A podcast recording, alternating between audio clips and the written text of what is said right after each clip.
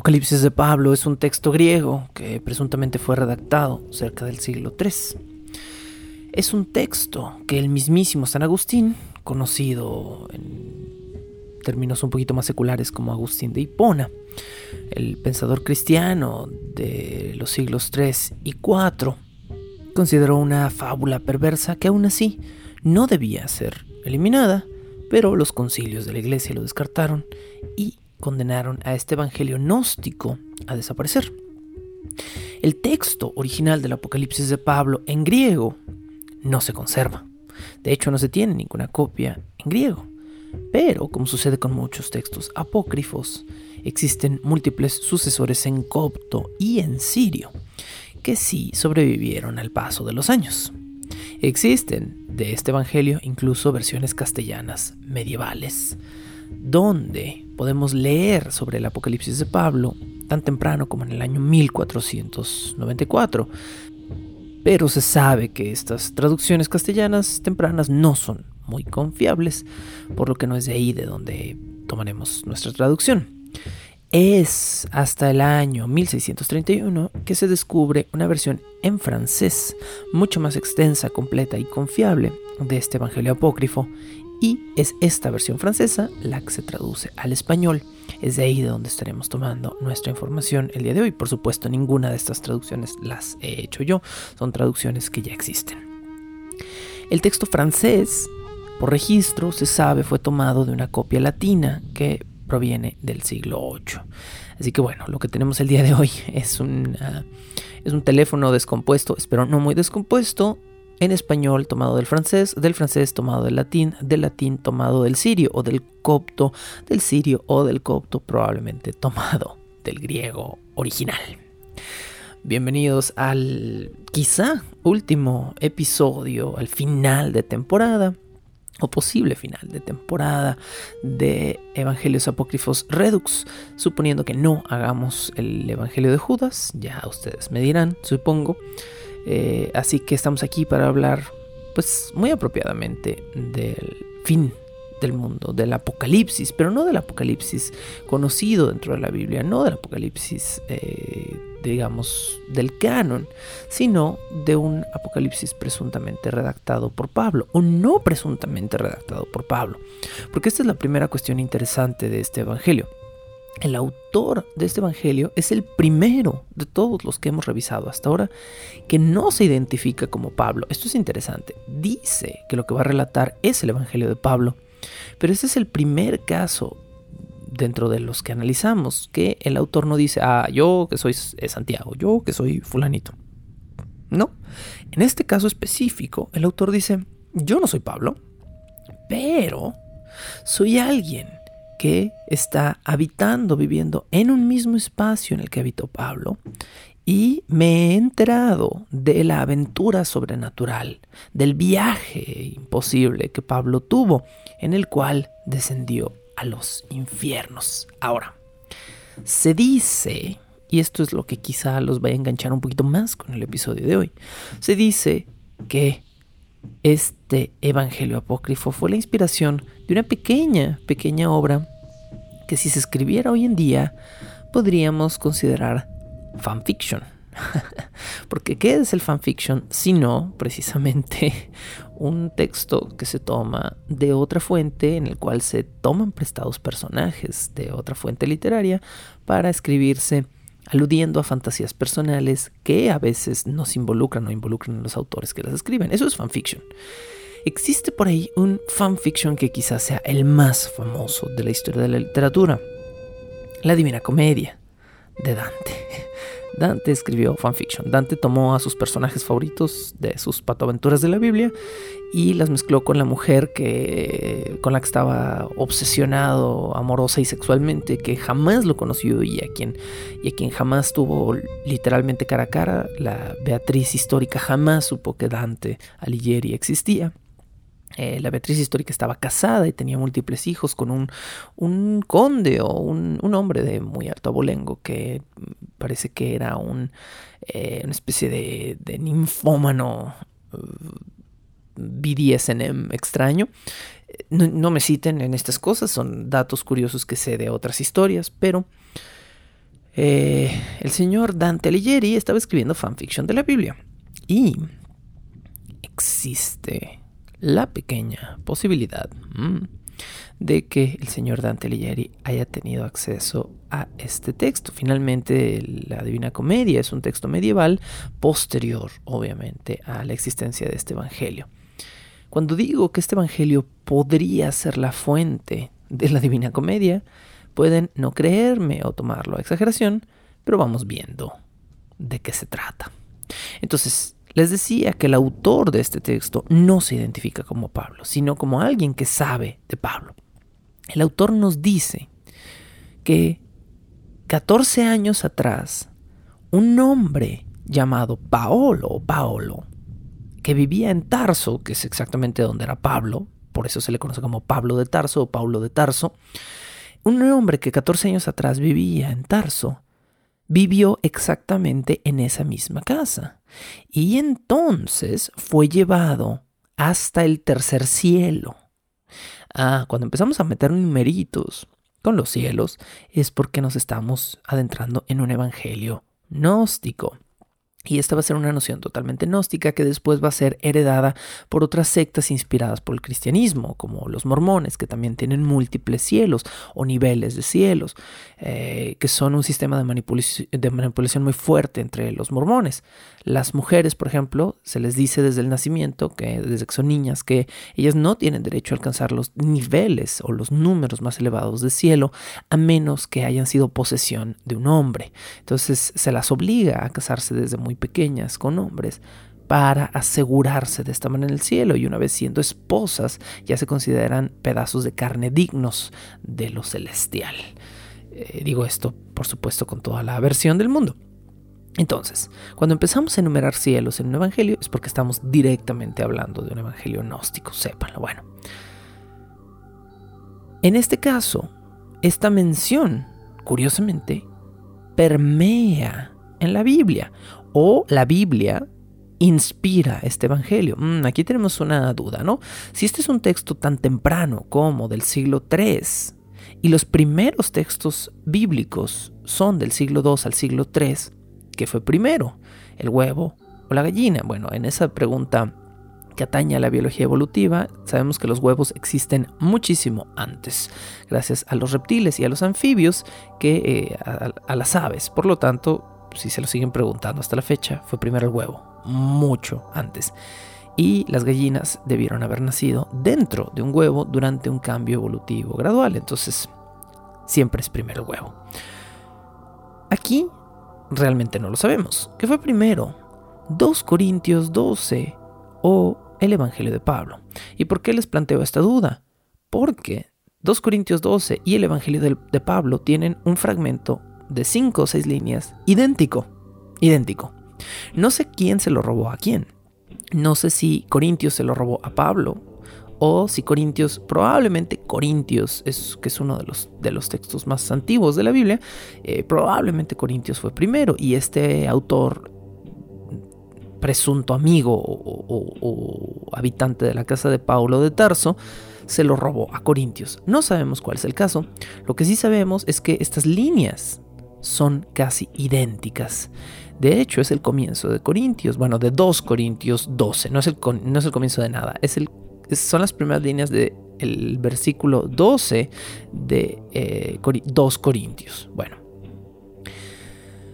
ciertamente no me conviene gloriarme, pero vendré a las visiones y a las revelaciones del Señor. Conozco a un hombre en Cristo que hace 14 años, sí, en el, ah, sí, en el cuerpo no lo sé, Si fuera del cuerpo, no lo sé, solo Dios lo sabe. Fue arrebatado hasta el tercer cielo, y conozco a tal hombre, si en cuerpo o fuera de cuerpo, no lo sé, solo Dios lo sabe, que fue arrebatado al paraíso, donde oyó palabras inefables que no les dado al hombre expresar. Este texto es muy interesante. Y este texto a mí me parece que es original de Corintios y no del Evangelio de Pablo. Les voy a decir por qué. Porque inmediatamente el Evangelio de Pablo se lanza a declarar a pies juntillas que Pablo fue llevado totalmente en cuerpo. Y este texto, que a mí me parece que debe de ser original de Corintios, dice, no tengo idea. O sea, lo primero que nos dice el texto es, hace mucho tiempo, hace 14 años, 14 puede ser un número impreciso. Los números 14 y 40 en el judaísmo están vinculados con un paso indeterminado pero extenso de tiempo. Entonces podría no ser realmente 14 años. Pero bueno, hace muchos años, un hombre que no sabemos, dice Corintios, fue si fue, fue llevado al cielo pero, o a los infiernos, pero no sabemos si en cuerpo o en alma. Y yo conozco a ese hombre, pero no sé si lo conocí en cuerpo o en alma. Es una, es una duda muy curiosa del autor de Corintios. En este caso, en este caso, muy probablemente el autor del Evangelio de Pablo toma este fragmento como parte del arranque de la conformación o de la escrituración que él va a hacer de su versión de este Evangelio, pero él sí le agrega el hecho de que Pablo fue tomado en cuerpo y en vida y llevado por este viaje sobrenatural. Bueno, entonces, el autor del Evangelio que nos aclara que no es Pablo, nos dice que vivió en una casa donde quizá vivió Pablo, pero no, dan los años, porque si hacemos un cálculo eh, de este, más o menos con, a partir de este Evangelio, nos daría el cálculo de que esto sucedió en el año 388. Y entonces, bueno, 14 años antes de eso, entonces vivió un hombre que se llamaba Pablo de Tarso ahí, que claramente no era el mismo apóstol que vivió en los años 1 al 40, ¿no? Bueno, eh, cosa aparte, esto es lo que nos dice la mítica del Evangelio, que en la casa, donde, en la misma casa donde vivió Pablo de Tarso o Pablo, el apóstol, vivió un hombre que fue visitado por un ángel que le dijo, excava los cimientos de esta propiedad, porque esta fue la casa de Pablo el apóstol, y ahí vas a encontrar una revelación dentro de una caja de plomo que contiene las palabras de Pablo y que nos dice cómo va a ser su final o el final de todas las cosas según Pablo y que nos relata el viaje de Pablo al inframundo, al purgatorio y al cielo. Ojo, ¿le suena un poquito esta historia? Esta historia de un hombre que es llevado en carne a través de las puertas de los inframundos eh, para visitar el cielo. A mí me suena un poquito a un fanfiction que se escribió muchos años después. Bueno, dentro de la presunta caja de plomo aún sellada,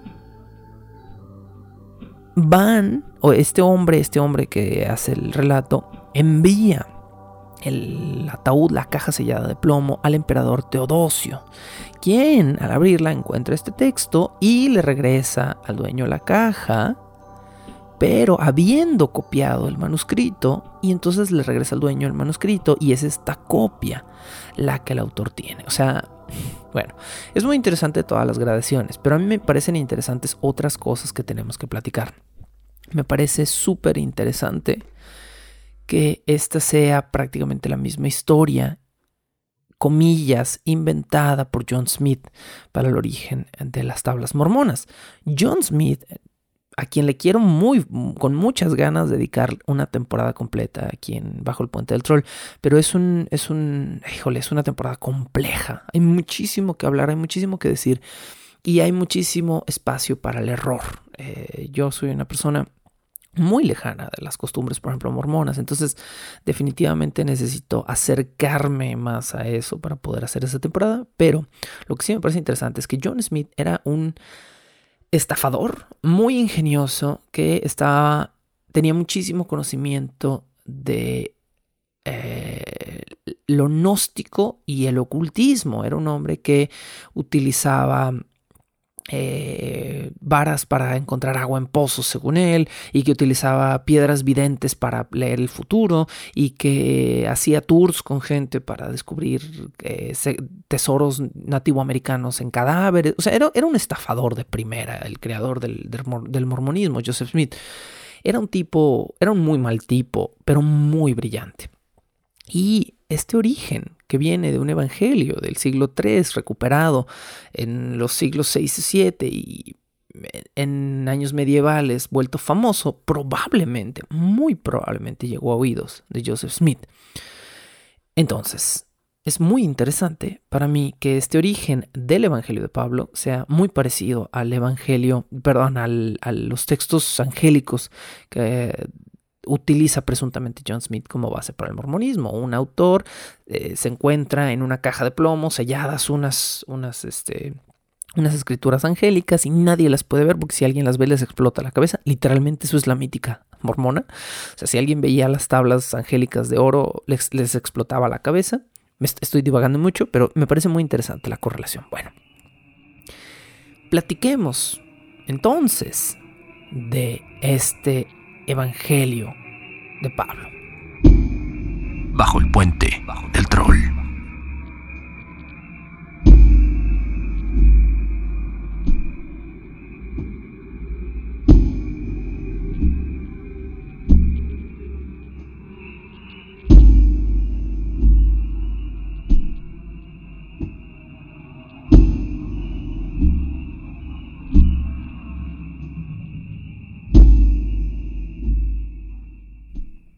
El autor del Evangelio de Pablo de inmediato nos dice que Pablo es llevado en cuerpo al cielo, es raptado en cuerpo hacia el cielo, sale de la tierra y lo primero que Pablo escucha es que el sol, el sol se queja con Dios de los pecados de los hombres.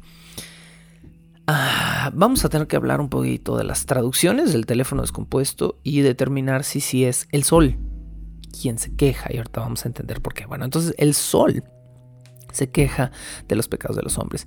Y también se queja la luna, y también se queja el mar, y también se quejan las aguas dulces. Ahora, en esta primera mención de el sol, asumiendo que este haya sido un evangelio griego y que la palabra haya sido helios, en este primer caso, en esta primera instancia que se menciona al sol, se cree que sí es el sol, helios, ¿sí? La palabra helios es la correcta porque se quejan el sol y la luna y el mar y las aguas. Entonces, bueno, toda la naturaleza se queja de que el ser humano es una bestia llena de fornicación, adulterio, magia, peleas entre padres e hijos, robos e incesto. Bueno, todas las quejas habituales que siempre tiene y ha tenido el, cristianismo temprano con la humanidad. Está peleado con todo, ¿no? Que no, sean, que no se junten, que no platiquen, que no se peleen, que no cojan, que no nada. Bueno, felicidades. El sol y la luna se ponen entonces a platicar en este Evangelio y dicen que es muy lamentable que todos los seres del mundo, del mundo tengan que obedecer eh, a Dios, pero que el hombre decida hacer su propia voluntad. ¿Por qué las aguas obedecen a Dios? ¿Por qué las mareas y la luna obedecen a Dios? Y el hombre es un ser que tiene libre albedrío y que hace lo que quiere. Esta es la gran disyuntiva de todas las religiones, o bueno, al menos de las religiones basadas en el cristianismo, que eh, es, las vuelve automáticamente absurdas, ¿no? El hombre le dio, a, digo, Dios le dio eh, al hombre libre albedrío y libertad para cagarla, pero cada vez que la caga se molesta y está mal. Entonces el hombre no puede cagarla, pero tiene la libertad de hacerlo. A felicidades. Bueno. Entonces, el hombre, la luna está equivocada, digo, la luna está enojada porque el hombre no se somete a Dios. Y eh, nos dice cómo cada noche, en las primeras horas de la noche, por eso los ángeles tienen que bajar al mundo. Entonces nos describe el autor del Evangelio de Pablo cómo él ve que los ángeles bajan al mundo cada noche. Cae la noche y los ángeles comienzan a bajar. Los ángeles bajan y observan el mundo por 12 horas. Eso nos dice el Evangelio. Y tienen dos tareas estos ángeles. Uno es durante la noche como ángeles de la guarda o ángeles guardianes, cuidar a los pobres y a los necesitados y a los hambrientos y a los miserables. Esta es una de sus dos funciones, ajaja, pero no es su única función. Los ángeles después suben al cielo y son espías y reportan a Dios sobre el comportamiento de los hombres y dicen, bueno, este tenía hambre pero robó. Ah, entonces debía haberse aguantado el hambre, debía haberse muerto de hambre, porque si no, pues entonces no es un buen cristiano y pues que se muera, ¿no? Y que se vaya al infierno. Y estos ángeles que son guardianes también son espías. La, la, dualidad mórbida de, de, los ángeles de la guarda, ¿no? Te voy a estar viendo toda la noche mientras duermes y luego le voy a reportar todo lo que hiciste, te tocaste, pensaste en algo, ¿no? me parece muy risible, pues, esta, esta dualidad mórbida del concepto del ángel de la guarda. Bueno, uno de estos ángeles que bajan, baja y se topa con Pablo y le dice, tú eres Pablo, vente, vamos a ir al cielo, vamos a ir al cielo, arriba, en el firmamento. Esto inmediatamente nos marca una diferencia enorme con el Evangelio de Tomás de la semana pasada. Recordemos que en Tomás, que también es un evangelio gnóstico, el cielo no está en, digo, perdón, el, sí, el cielo, el reino divino no está en los cielos, no está en el firmamento. Y aquí, en este evangelio, que también es gnóstico, pero es un tipo de evangelio gnóstico muy distinto, inmediatamente los ángeles dicen, oye, te vamos a llevar para arriba porque para allá arriba, en las estrellas, allá está el cielo. Ah, ok. Entonces va subiendo el ángel con Pablo, pero mientras va subiendo, el ángel le dice a Pablo, voltea, voltea para abajo y ve a la tierra. Fíjate que ahí están los justos y los pecadores y algunos de ambos grupos van a morir esta noche. Ahorita vas a ver cómo al final de la noche son visitados por ángeles quienes se van a llevar sus almas. Y entonces Pablo voltea en dirección de un hombre justo al que ve morir en ese momento. Ve como un ángel ciega, toma, separa su alma de su cuerpo y como lo están guiando a él al cielo, este otro ángel está guiando el alma de esta persona justa al cielo, pero es una forma incorpórea, mientras que él va subiendo en forma corpórea. Y este hombre, o sea, Pablo lo, primero que quiere saber es si es un hombre tan justo y tan digno. ¿Qué va a pasar ahora con su alma? ¿Sí? ¿Qué, le van a hacer? ¿Dónde se va a ir? Y le dice el ángel, ah, mira, no te preocupes, puedes ver, ¿sí? Guacha. Y se llevan el alma de este hombre justo a donde creen. A una pequeña habitación en la cual esa alma justa va a ser premiada por el resto de la eternidad no viendo a su perrito de la infancia, no viendo a su abuelita Coco, a la que tiene muchas ganas de volver a ver, no haciendo ninguna de estas cosas. Esta alma en total, eh, ¿cómo decirlo? Absorta y extasiada va a poder pasar el resto de sus milenios adorando continuamente a Dios cosa que me resulta asquerosa y además, digo, terriblemente egoísta, ¿no? Dentro de una concepción eh, humana es como tu premio, felicidades, tu premio por adorarme siempre en la tierra es que puedes pasar el resto de la eternidad adorándome igual. ¡Yay! Felicidades. Entonces, bueno, Pablo se entera de que el destino de los hombres justos es seguir siendo justos y seguir adorando a Dios en soledad y, y en ascetismo por los siglos de los siglos. Felicidades, esa es tu recompensa, ¿no? Bueno, al mismo tiempo, no al mismo tiempo, un poco después, Pablo ve ahora morir a un hombre injusto. Ya vimos morir a un hombre justo y ahora vemos morir a un hombre injusto. Este hombre era injusto porque, nos dice el Evangelio, abusaba mucho de su comida y de su bebida en vida. ¿eh? Era pistachón y era golosón. Y inmediatamente su alma es clasificada como un alma, cito, apestosa. Esta es un alma apestosa. inmediatamente es enviada al tártaro, que esto es pues, parte de la infección del original griego. El, tártaro es el reino de los muertos en griego, que después es convertido por los cristianos en el infierno. Básicamente, el concepto de infierno proviene originalmente del tártaro que era el lugar donde descansaban las almas de los griegos. No penaban, no dolían, descansaban. Y después llegan los cristianos cuando se cristianiza Roma, que toma básicamente la, misma religión de los griegos primero, eh, satanizan de alguna manera el tártaro y lo convierten en el infierno. Y en el tártaro aparece la figura del tartaruco, que es el demonio, Satanás, ¿no? El guardián del infierno, el tartaruco. Bueno, entonces el alma de este hombre glotón primero le muestran evidencia en su, en su contra y le dicen, mira cómo tragabas, mira cómo bebías, y lo obligan a humillarse y a pasar un tiempo indeterminado humillándose. Mira, mira qué gordo estás, mira por qué comías tanto, mira cuántos cuernitos te zampaste en una sentada, ¿no? Entonces, eh, bueno, muy infantil, muy... Sí, infantil es la palabra, muy infantil esta, esta visión del Evangelio de Pablo de cielo e infierno. Inmediatamente Pablo, al llegar al cielo, conoce a Enoch. Enoch es un escriba que se menciona en las genealogías del Génesis, por supuesto, y que se dice que estará en las puertas del paraíso. Y pues dicho y hecho, Pablo se lo topa en las puertas del paraíso. Y luego, mientras está allá en el paraíso, lejos de la tierra, nuevamente aparece una mención de que Pablo es saludado en las puertas del cielo por el sol Aquí es donde tenemos que empezar a dudar de la traducción. La primera vez que aparece la palabra sol o helios en el Evangelio probablemente es correcta porque se está hablando del sol, la luna, las estrellas y los mares, las aguas dulces. En esta segunda mención parece ser un error de traducción. No es Helios quien lo saluda en las puertas del cielo, es Elías, Elías, el profeta. Entonces parece que es un pequeño error de una rayita que le falta ahí o le sobra una letra. No es Helios, en este caso es Elías el profeta, quien los recibe y le dice, bienvenido, ¿no? Bienvenido. Y como es un profeta, y tiene más sentido que esto lo diga un profeta y no el sol, le hace inmediatamente una revelación gnóstica a Pablo y le dice cosas que Pablo en el Evangelio no repite y viene todo este chorro gnóstico del que ya hemos hablado, de que si yo pudiera repetir estas cosas no las creerían, así que no las voy a repetir. ¿no? Eh, eh, eh, es, esto confirma al 100% que este es un Evangelio gnóstico. Bueno.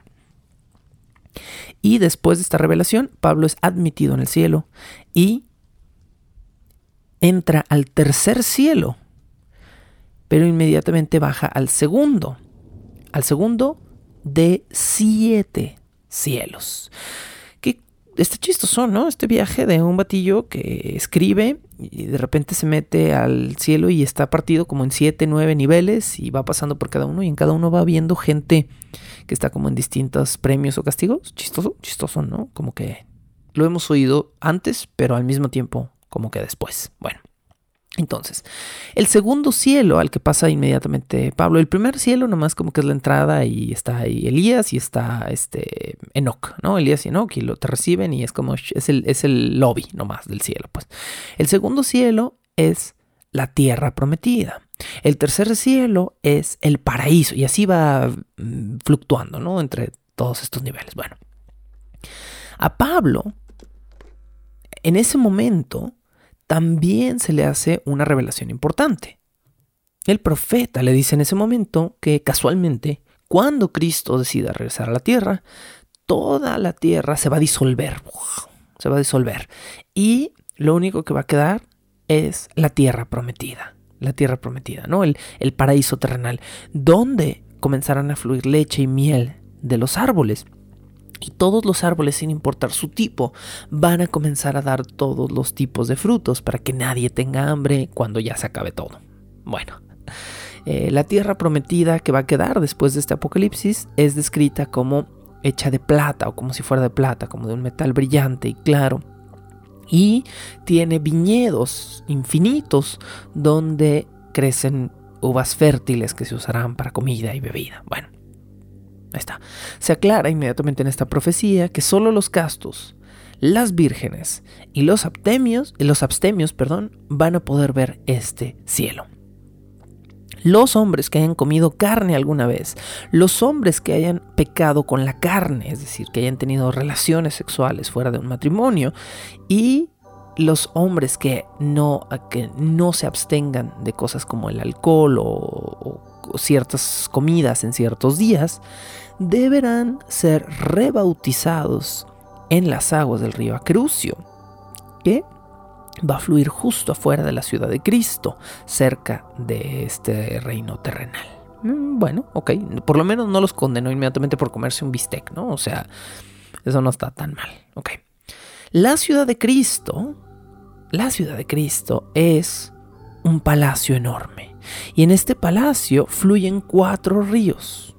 Esta ciudad de Cristo está dentro del cielo, ¿sí? Y va a ser, se va a volver como parte de la tierra cuando Cristo regrese a la tierra, pero de momento la ciudad de Cristo forma parte del segundo o tercer cielo, no estoy muy seguro, pero lo que sí sabemos es que tiene cuatro ríos. Uno de estos ríos es de leche, otro de miel, otro de vino y otro de aceite. Los cuatro eh, fluidos más valorados a lo mejor por la cultura judía en su momento, ¿no? Leche, miel, vino y aceite una fuente de fuego y calor, una fuente de fuego y calor humana, una fuente de azúcar y una fuente de grasa y proteína.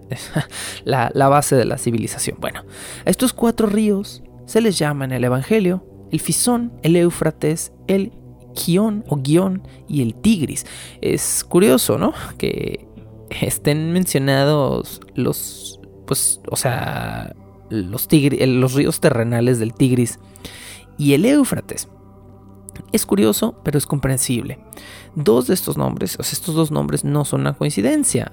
Los griegos creían que el Tigris y el Éufrates, estos dos famosos ríos que todos estudiamos en la secundaria, eran verdaderas entradas para el Hades y el Tártaro.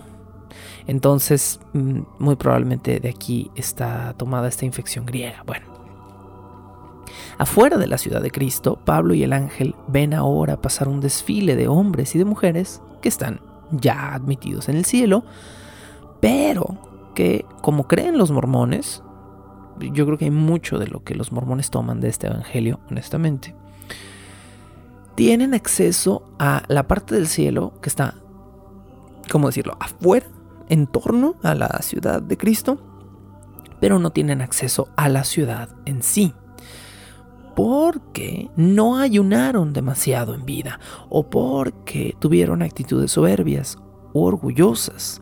Y entonces pueden estar cerca de la ciudad de Cristo, pero jamás por toda la eternidad podrán estar dentro de ella.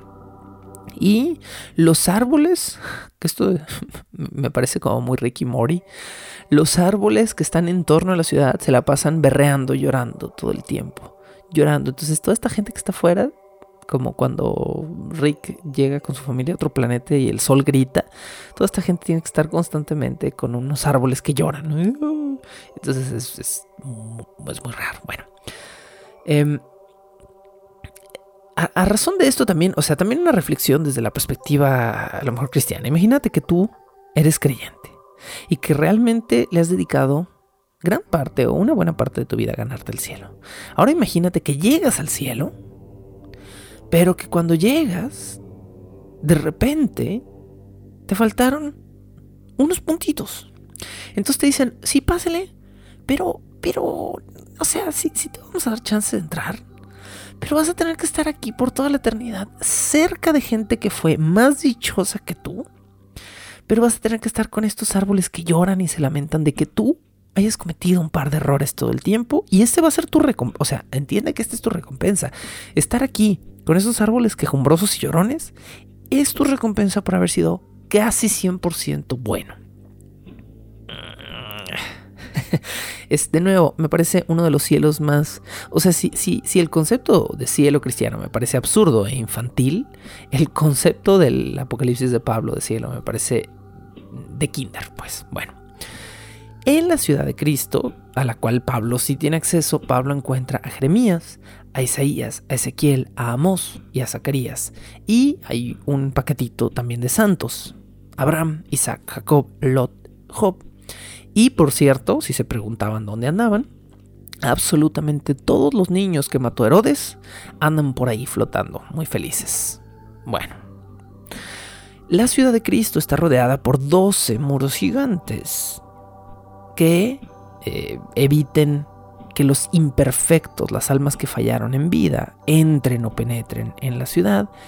Y, eh, curiosamente, dentro de la ciudad hay varios tronos donde se colocan hombres que ignoraron la ley de Dios, pero que fueron atentos a sus preceptos. Esto me parece eh, surreal y muy interesante.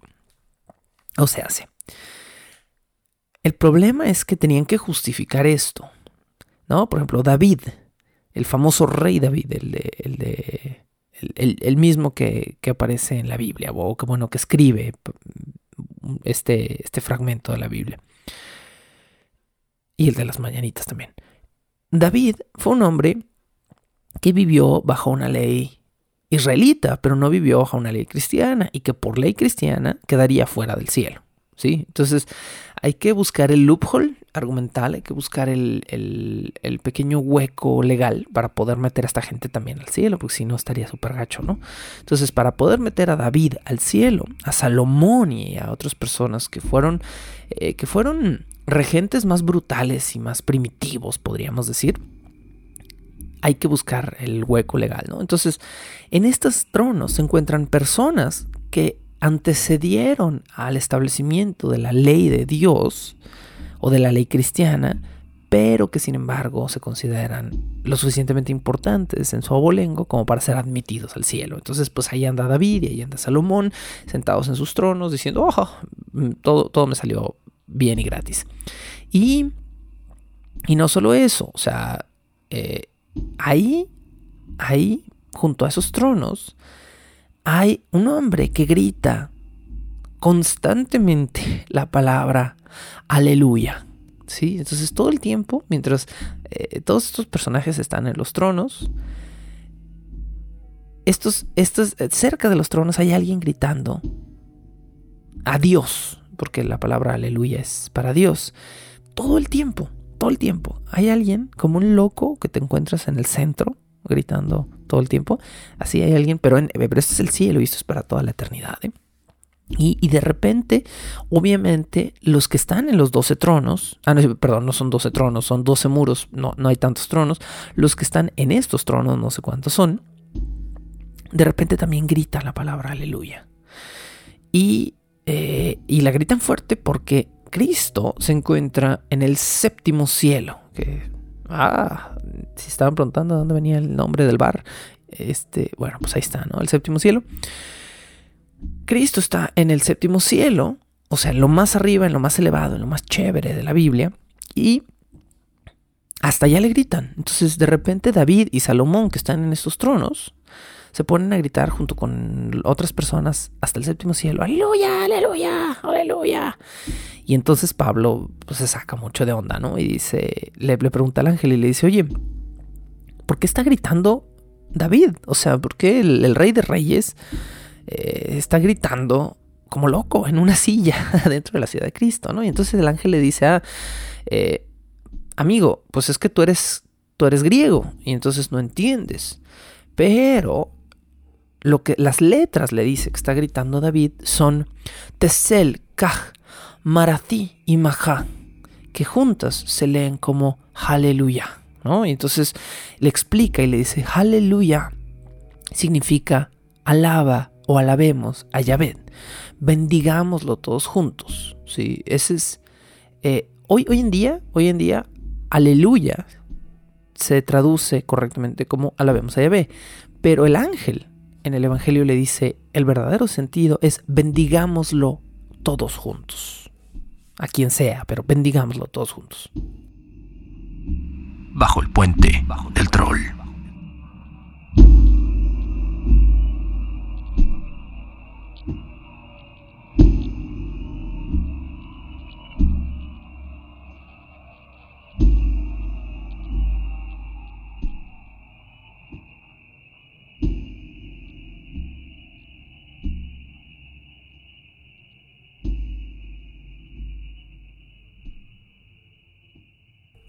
Dante Alighieri abandona el infierno para llegar al purgatorio y luego abandona el purgatorio para llegar al cielo. Pero este texto que antecede por cientos de años a la Divina Comedia es el viaje de Pablo, quien, después de pasar por los primeros dos o tres cielos, no se le permite más acceso e inmediatamente abandona el paraíso para bajar directamente a los infiernos o eh, el arriba para ir al abajo. Eh, el paraíso al tártaro, podríamos decir en términos un poquito más griegos. En este viaje dantesco inverso, probablemente la fuente del fanfiction que escribió Dante, lo primero que Pablo ve es un enorme, bueno, al llegar al inframundo, no en el cielo, al llegar al inframundo es un enorme río de fuego que contiene almas en distintos estados, niveles y profundidades. Y lo primero que le explica el ángel a Pablo es que este río está compuesto por las almas de los tibios, ¿sí? Este es un concepto que aparece múltiples veces en la Biblia. Los tibios, los tibios. Los que son tibios de corazón. Ah, o sea, medio creíste, pero no creíste al 100%. Ah, eres un tibio y eres peor que los que no creyeron ni conocieron nada. Entonces eres, eres un gacho, ¿no? Ah, bueno, ok, va. Entonces, el ángel explica a Pablo que estos tibios son almas o son personajes, personas que tendrán para siempre los pies hundidos en el fuego, porque son gente que oraba en vida pero que después de orar volvía a pecar y luego volvía a orar y que se aprovechaban del sistema para no tener que ser buenos. Inmediatamente Pablo se topa con nuevas almas, otras almas, que están cubiertas de fuego hasta las rodillas. Los tibios hasta los tobillos, ¿no? Te vamos a quemar las patas, pero nada más. Ah, gracias. Y luego los siguientes son hasta las rodillas. Ah, ok, un poquito más arribita, ¿no? Estas son personas, le dice el ángel, que luego de haber cumplido sus deberes dentro de la iglesia, salieron del templo y se ocuparon en el resto de su tiempo libre, o sea, tuvieron la indecencia de usar su tiempo libre para cosas personales que no estuvieran relacionadas con Dios. O sea, como momento. Esta es gente que literalmente se fue al infierno, nos está diciendo este evangelio, porque después de haber sido una buena persona y haber cumplido con las exigencias místicas del cristianismo temprano, la misa o lo que fuera que tuvieran que hacer, en un sabbat, el resto del día no se la pasaron humillándose y llorando y sufriendo y, sintiéndose pulgas frente a Dios. No, tuvieron la decencia de a lo mejor tomarse algunas horas libres para ellos en un día de descanso y esto es digno del infierno. Ok, bueno, pues allá vamos. Ok, y luego vienen las personas que están sumergidas hasta el ombligo en, la, en, esta, en este río de fuego. Estos son los que fornicaron justo después de haber comulgado. O sea, fueron a misa y despuesito se fueron a echar pata. Ah, arriba, ¿no? Y luego vienen otros que están hundidos hasta los labios, hasta la boca. Y estos son los difamadores. Obviamente esto es va con la metáfora, ¿no? Los, los del ombligo, o sea, los que juntaron ombligos están sumidos hasta el ombligo. Los que difamaron con la boca están sumidos hasta la boca. Los que no hicieron suficiente penitencia, no estuvieron suficiente tiempo de rodillas, están hasta las rodillas. Y los que solo fueron un poquito malos, tienen un poquito del cuerpo metidos en el fuego. O sea, la metáfora no es ni maravillosa ni elevada. Bueno, ok. Entonces están los difamadores que están sumidos hasta la boca y finalmente los que están sumergidos hasta las cejas a los que levantaron las cejas mucho, los que hicieron gestos desagradables o señas para conspirar en contra de otros, están sumergidos hasta las cejas. Bueno, son como los niveles del, del inframundo. Pasado el río de fuego, Pablo y el ángel se encuentran en un foso enorme que Pablo calcula tendrá unos 300 codos de profundidad. Como las medidas eh, antiguas eh, judaicas eran peores que el, sistema imperial que utiliza Estados Unidos, hay que traducir un poquito. 300 codos son más o menos 1500 metros, si mis cálculos no fallan. Un codo, un codo es como más o menos medio metro, ¿no? Entonces, 3000 codos igual a más o menos 1500 metros. Bueno, y entonces Pablo dice, ah, son 3.000 codos de profundidad. Y el ángel inmediatamente lo corrige. Y le dice, no, a ti te parece que son 300 codos, digo 3.000 codos de profundidad, pero en realidad son infinitos codos de profundidad, le dice el ángel, ¿no? O sea, esto es un hoyo infinito y y a pesar de ser infinito, míralo, está casi lleno. Venga la contradicción física o matemática, ¿no? O sea, este espacio que es igual a infinito está casi lleno. Mm, ok. Eh, está casi lleno, le dice el ángel, de almas que no fueron suficientemente humildes como para pedir ayuda a Dios. O sea, esta gente, esta gente desgraciada, era capaz de hacer las cosas por sí misma. Y era fuerte y como era capaz, fuerte e inteligente, debe ser castigada porque debieron haber sido más humildes y debieron haber pedido más ayuda. Adiós.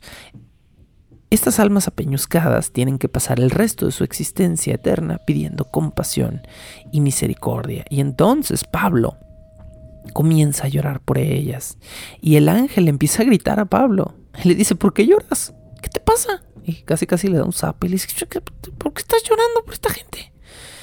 Y le, mete un regaño muy curioso. Le dice, ¿qué acaso te crees más misericordioso que Dios? A ver, le dice el ángel, ¿ves a Dios o a Cristo aquí alrededor llorando por esta gente? No. Entonces, si los dos más grandotes de aquí no merecen que se llore por ellos, tú no puedes llorar. Así que, pa, le das su zape, no vuelvas a llorar, Pablo. Pablo malo. Tienes que ser tienes, o sea, aunque tú sientas esta misericordia, no puedes ser más misericordioso que Dios. Y como Dios no está aquí llorando, no lo vuelvas a hacer, te quedas aquí.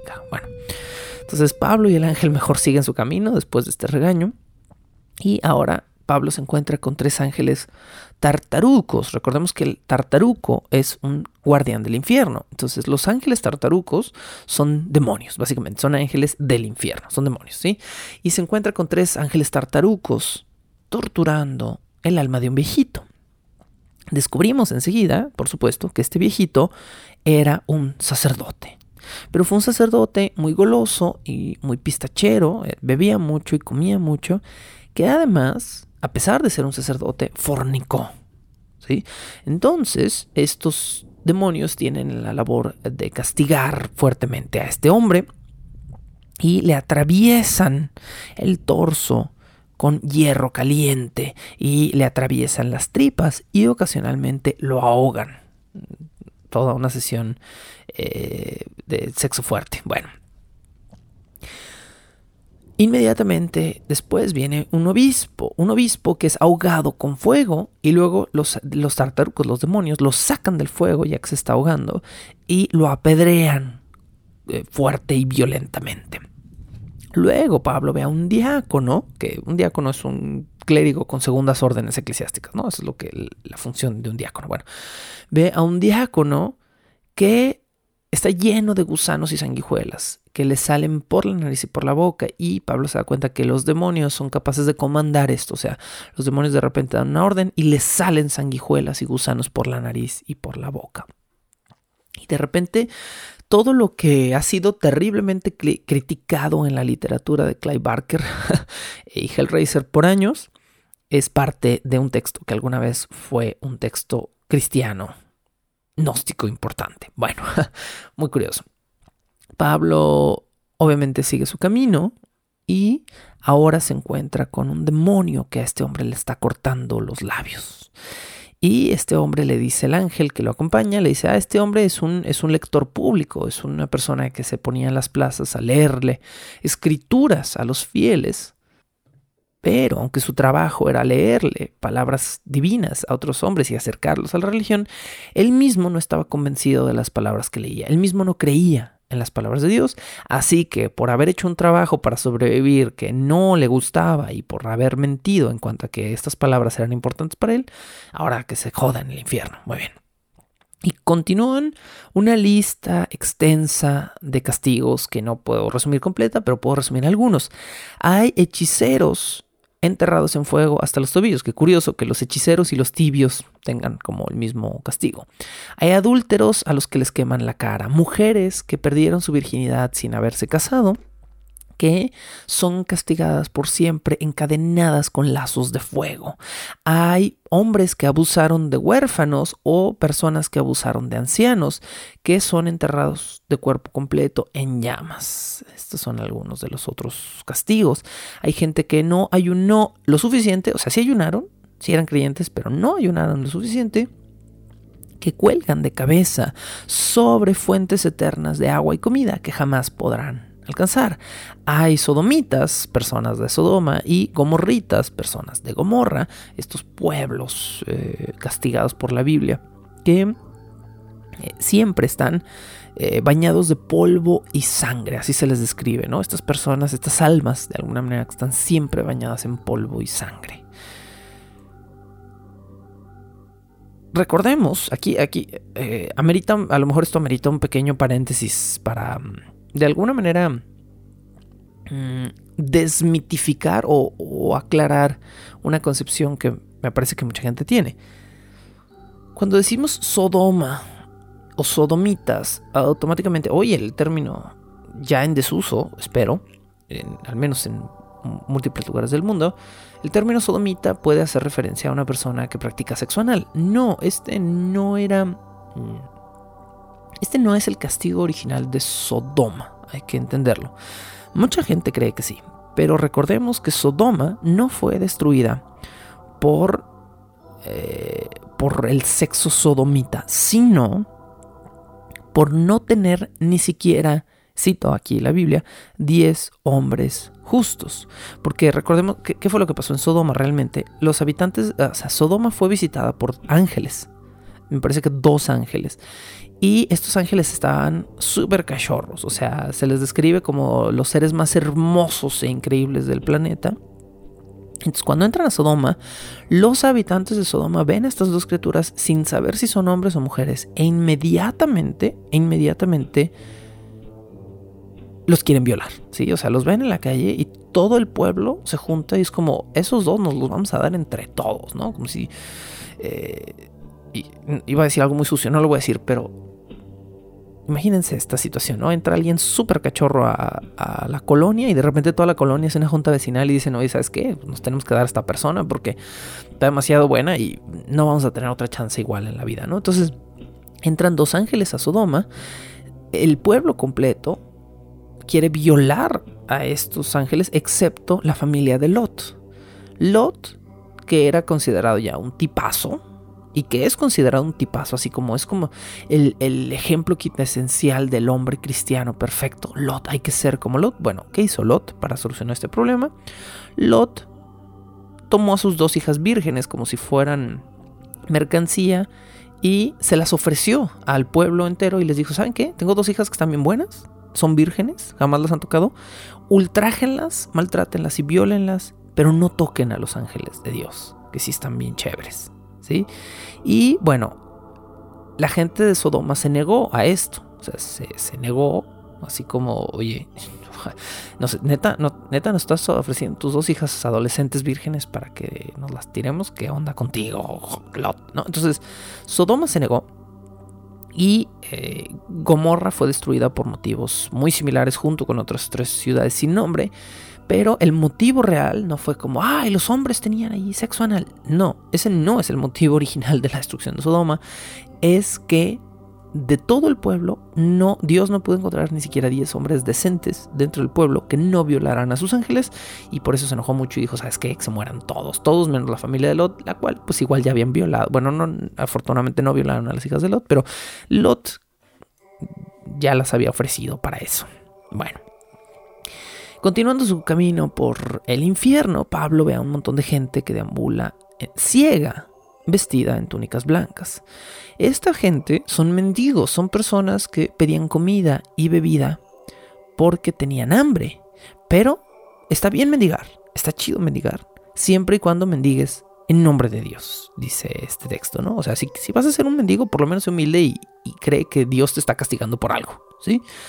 Pero si vas a mendigar sin fe y simplemente vas a mendigar porque necesitas comer, eso está súper mal y mereces por lo tanto, vagar a ciegas por el infierno. Uh, ok, muy bien, gracias. Eh, gente, también se encuentra Pablo ahí, gente que escuchó las escrituras, la palabra de Dios, pero decidió creer en otra cosa o simplemente no creer en nada y entonces ahora es destrozada por bestias infernales o atravesada constantemente por hierros calientes. Bueno, las mujeres que abortaron en vida son quemadas una y otra vez. Pero eso no es todo. Los hombres que tuvieron sexo con estas mujeres después de que estas mujeres habían abortado, también son quemados con ellas.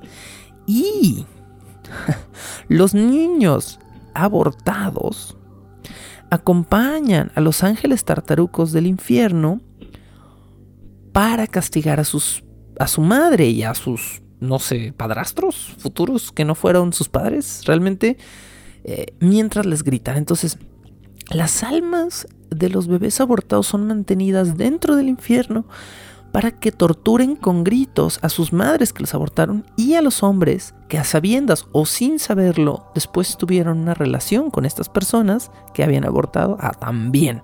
También a ellos les va a gritar el feto. El feto, pues no sé si era ingeniero este, pero por lo menos sí le gustaba gritar. Bueno. Ahora entendemos. ahora entendemos por qué el mismo San Agustín decía, oye, sí está muy loco este texto. O sea, a lo mejor no hay que quitarlo, pero sí está súper loco qué onda con este texto, ¿no? Por eso el mismísimo San Agustín lo criticó en algún momento. Bueno. Los hombres no pertinentes en este infierno son ahorcados con serpientes. Esto es lo último que ve Pablo. Y Pablo entonces vuelve a llorar. Y el ángel otra vez se vuelve a enojar con Pablo y le dice, ¿qué te pasa? ¿Por qué lloras? ¿Te crees nuevamente más misericordioso que Dios? Y Pablo le dice, ah, pues perdón, pues es que no lo puedo evitar, güey. Entonces el ángel está todo malacopeado, Pablo está todo triste, eh, estamos viendo fetos ingenieros en el infierno gritando y el ángel le dice, a ver, bueno, ok, espérate tantito, porque te voy a llevar entonces a ver los peores tormentos, los tormentos del último nivel, del nivel más pesado del infierno. Nos encontramos cerca del versículo 41, cuando Pablo se acerca al ángel y se acercan ambos a un pozo sellado con siete sellos. Estos siete sellos que serán retomados nuevamente en muchas otras místicas, e incluso en películas, ¿no? Los siete, el séptimo sello. Hay una película por ahí con Demi Moore que se llama El séptimo sello, que es sobre como el. Es una película como contra el aborto y toda rara. Bueno, no importa. Obviamente, como sucede en todas estas místicas, cuando los sellos se rompen, el pozo se abre. Entonces, ¿qué es lo que pasa cuando los sellos se rompen? El pozo se abre, y de él empieza a emanar una peste, un hedor horrible. Y entonces Pablo se entera de que ahí dentro del pozo hay más almas encerradas y estas son las personas que se negaron en vida a reconocer la reencarnación de Cristo. O sea, pudieron haber sido cristianos toda su vida y bla, bla, y creer en eso. Pero si no creían a pies juntillas que Cristo había resucitado, y dice reencarnación, pero no, más bien creo que se refiere a la resurrección. No, creo que esto es un error mío en el texto. Debe ser resurrección de Cristo, no reencarnación de Cristo. Cristo no reencarnó. Técnicamente sí reencarnó, pero cuando reencarnas en tu propia carne, resucitas, no reencarnas. Ajá, esa es la diferencia. Bueno, entonces, eh, gente que no creía en la resurrección, boom, también apestar en el infierno. Al norte del pozo, Pablo y el ángel ven una, un grupo de gusanos gigantes bicéfalos de dos cabezas que nomás están ahí en el infierno, chilling, y nunca nos dicen para qué son, pero ahí están todos locos, como en una novela de Frank Herbert. Más adelante, Pablo y el ángel ven a un grupo de seres humanos que se congelan en una parte del infierno que no tiene ni sol, ni calor, ni fuego. Esta zona es muy parecida, muy parecida, se los paso al costo si no lo han leído, al último nivel del infierno de Dante. el copiador, el fanfiction le dicen. Eh, Dante pone a Judas en un infierno donde está congelado. ¿sí? O sea, está totalmente todo totalmente congelado. Y a Judas, por cierto, el diablo lo está masticando eternamente. No sabemos por qué Judas, porque a Dante le parecía una muy mala persona, pero se supone que era parte de los planes. Y bueno, no han dicho, solo una persona en Patreon ha dicho que quiere hablar un poquito del Evangelio de Judas, donde podríamos desmitificar un poco desde una perspectiva gnóstica la, la visión de Judas, pero ya veremos si lo quieren o no. Baja entonces, después de esto, del cielo, el arcángel Miguel y comienza a burlarse de toda la gente que está en la parte congelada, en la parte sin sol. Está ahí. Entonces, eh, eh, bueno, no sabemos qué, qué, nivel absurdo de ocio tenía por aquí el ángel. Eh, el arcángel Miguel, que comienza nomás a bajar y a burlarse de ellos, pero eh, pues ahí está, ¿no? Bueno, y les dice que mm, son ellos quienes en su vida dudaron y perdieron su tiempo en la tierra con banalidades. Y por lo tanto ahora serán burlados o se burlarán de ellos y estarán en un lugar sin sol. Las almas congeladas inmediatamente le dicen al arcángel Miguel que les tenga clemencia y Miguel, el arcángel Miguel, se da cuenta en ese momento, es muy gracioso este momento, se da cuenta de que hay un humano, está Pablo en el cielo, digo en el infierno, y se da cuenta que Pablo lo acaba de cachar burlándose de la banda. Y entonces como un empleado que se da cuenta que hizo algo que no debía y que te regala así como una tarjeta de regalo, un vale de regalo, una tarjeta de Amazon para que no te quejes con la administración. Entonces, el arcángel Miguel se da cuenta que Pablo lo acaba de ver burlarse de esta gente sufriendo y Pablo le dice, oye, ¿qué onda contigo? O sea, ¿qué onda? Y entonces el ángel le dice, ah, no, espérame, no te preocupes, te traigo tu certificado de regalo.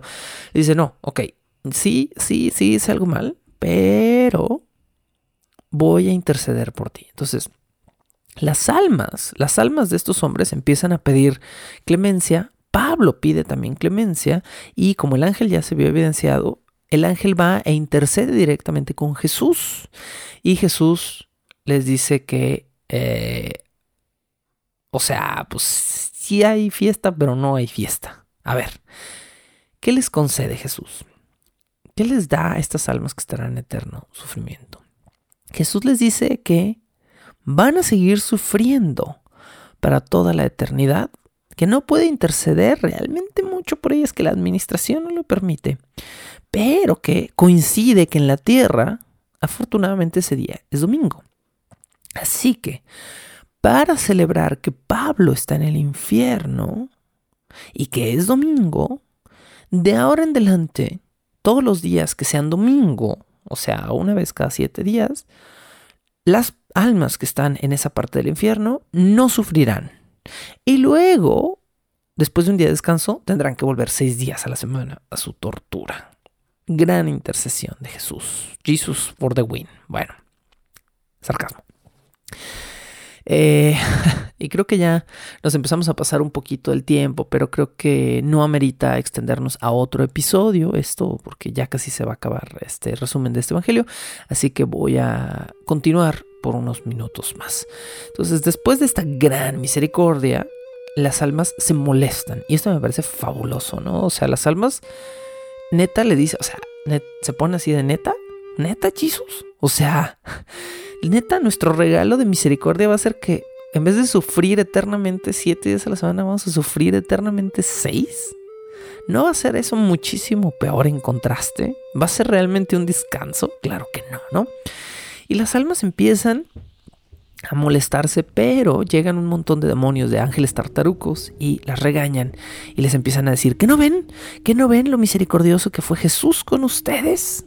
Cállense, ¿no? Entonces, bueno, eh, Pablo presencia todo este momento. Yo creo que Jesús después despidió al, arcángel Miguel por, haber, por haberla cagado enfrente de Pablo. Y Pablo y el ángel que lo lleva por su viaje regresan una vez más al paraíso. Y esta vez es el paraíso terrenal el que se describe, el pedazo de cielo que existe en la tierra, donde alguna vez estuvieron Adán y Eva. Y en este paraíso es donde está el gran árbol del que brotan ríos de agua dulce que son parte de los ríos de agua dulce de la tierra. Y entonces el ángel le va diciendo a Pablo cuáles son los nombres de los ríos. Y bueno, y Pablo entonces pregunta por el árbol y le dice, oye, ¿por qué ese árbol de donde brotan los ríos está brillando? Y el ángel le dice que es el famoso árbol del bien y el mal del que comió Eva, provocando el pecado mortal, y después Adán, dejando que la mortalidad entrara en su mundo. Y entonces Pablo nota que hay un brillito, un brillo distinto arriba del árbol.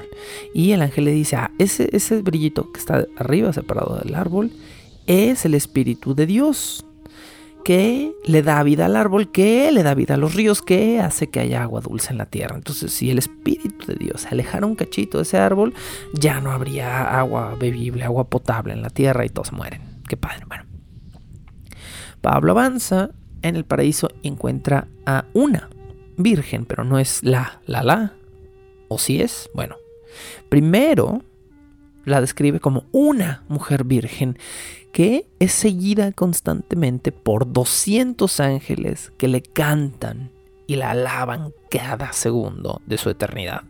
Qué horror. Y bueno, sí, pues eventualmente así como giro literario, el Evangelio nos revela que sí, que esa virgen es, no es cualquier virgen, oye, es María, es la mismísima María, la madre de Cristo. Y esa María reconoce de inmediato a Pablo, él explica cómo llegó al cielo y le dice, ah, es que antes de yo morirme, todos los ángeles del cielo bajaron por mi cuerpo y lo subieron en cuerpo. Recordemos que María asciende en cuerpo y alma, nos dicen las escrituras. Entonces bajaron por mi cuerpo y pues por eso estoy aquí. Y los ángeles alaban a Pablo en ese momento y le dicen que es un tipo admirable y que es bueno porque esparció la palabra y porque soportó humillaciones de poderosos y de humildes. Y que eventualmente le dicen a Pablo, se relaje porque esos mismos ángeles van a bajar por él, así como lo hicieron ahorita, y lo van a llevar también en cuerpo al cielo. buenas noticias para Pablo. Después de encontrarse a la mismísima Madre de Jesús, Pablo se topa con tres hombres que son muy parecidos físicamente a Jesús, o al menos eso nos dice el Evangelio, que, que eran similares a Jesús. E inmediatamente se revela que son otros profetas, son Abraham, Isaac y Jacob, los padres del pueblo de Israel, los fundadores de la fe judía.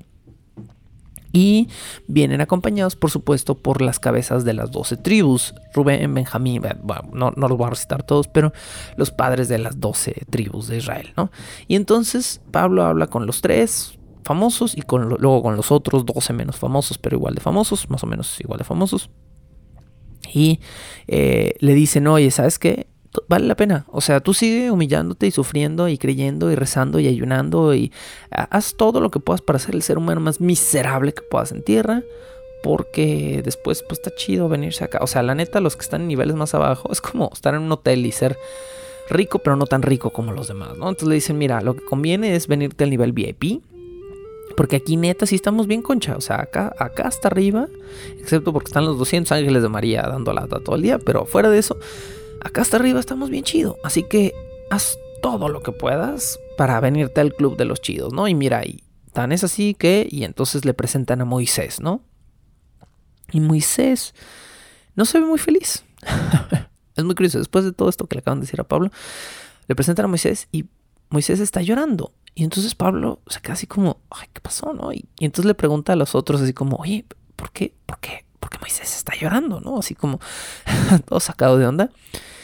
Y eh, Moisés lo escucha y le contesta y le dice, estoy llorando porque no pude hacer más bien. Y porque no estuve allí con todas las cosas malas que le pasaron posteriormente al pueblo judío entonces me siento culpable y paso mis días en la sala VIP del cielo por toda la eternidad sintiéndome culpable para siempre. Ok. Y luego le dice, y me siento además culpable porque, porque el pueblo judío crucificó a Cristo. Entonces, entonces, eso es un pecado imperdonable. Y como son mi pueblo y yo estoy aquí, debería estarme pasando bien chido, pero no puedo, la neta no puedo porque todos los demás judíos después de la muerte de Cristo van a haber nacido con una mancilla imperdonable que va a perjudicar su lugar en el cielo. Y Moisés finalmente alaba a Pablo y le dice que es muy cristiano a pesar de ser judío de alguna manera. Entonces, bueno, un poquito de antisemitismo extraño para cerrar este evangelio. En muy ya resumido resumen, para poder cerrar este capítulo que se ha alargado de más, eh, el evangelio nos da cada cada nombre de una persona noble y buena que apareció en la Biblia y todos van a hablar con Pablo y todos le dicen que es un tipazo y que vale la pena que se martirice y se mate para poder estar en la sala VIP del cielo. Y los ultimísimos en hablar con Pablo son Noé y Elías. Noé le confiesa que en realidad le tomó 100 años construir su arca y que durante esos 100 años jamás se bañó, jamás se cortó el pelo, jamás se cortó la barba y no tuvo ni un poquitito de sexo con su esposa. Pobre de la esposa, la verdad. Y dice que eh, Dios le ayudó a mantenerse vivo y a no ensuciarse por esos 100 años, que de hecho su ropa nunca se ensució, que su cabello nunca creció, que su barba tampoco creció. Entonces Dios le hizo un mega paro, pero nadie, nadie le, le hizo un paro a su esposa que estuvo 100 años sin que nadie la tocara. Pablo habla con Elías, que lo van a gloria una vez más, y el Evangelio se corta. el Evangelio se corta de golpe, no tiene final. Y así, sin el final del Evangelio, los dejo con el final de este episodio larguísimo de Bajo el Puente del Troll, donde cerramos al fin con el Apocalipsis de Pablo, un Evangelio gnóstico que da cierre a esta temporada o no dependiendo de la encuesta siguiente, en la cual me dirán si quieren un capítulo o dos, no sé cuántos vayan a ser porque tengo que revisar la información, sobre eh, el Evangelio, el famoso Evangelio de Judas, el único Evangelio donde Jesús se ríe o se carcajea. Esto fue Bajo el Puente del Troll. Yo soy Sergio Vicencio y les agradezco muchísimo por estar al pendiente de este podcast. La locución, la producción y la música original de este programa son creadas por Sergio Vicencio. Ve a patreon.com diagonal Sergio Vicencio y apoya este podcast para obtener horas de contenido adicional. ¿Quieres comisionar cápsulas, episodios o incluso temporadas completas o comprar contenido digital debajo del puente del troll? Ve a coffee.com diagonal Sergio Vicencio y encárgate de decirme qué hacer. Es coffee, k o ficom diagonal Sergio Vicencio. Búscame como arroba recuadro blanco en Twitter e Instagram o como Sergio Vicencio en YouTube para darme tu opinión sobre este podcast. Bajo el puente del troll.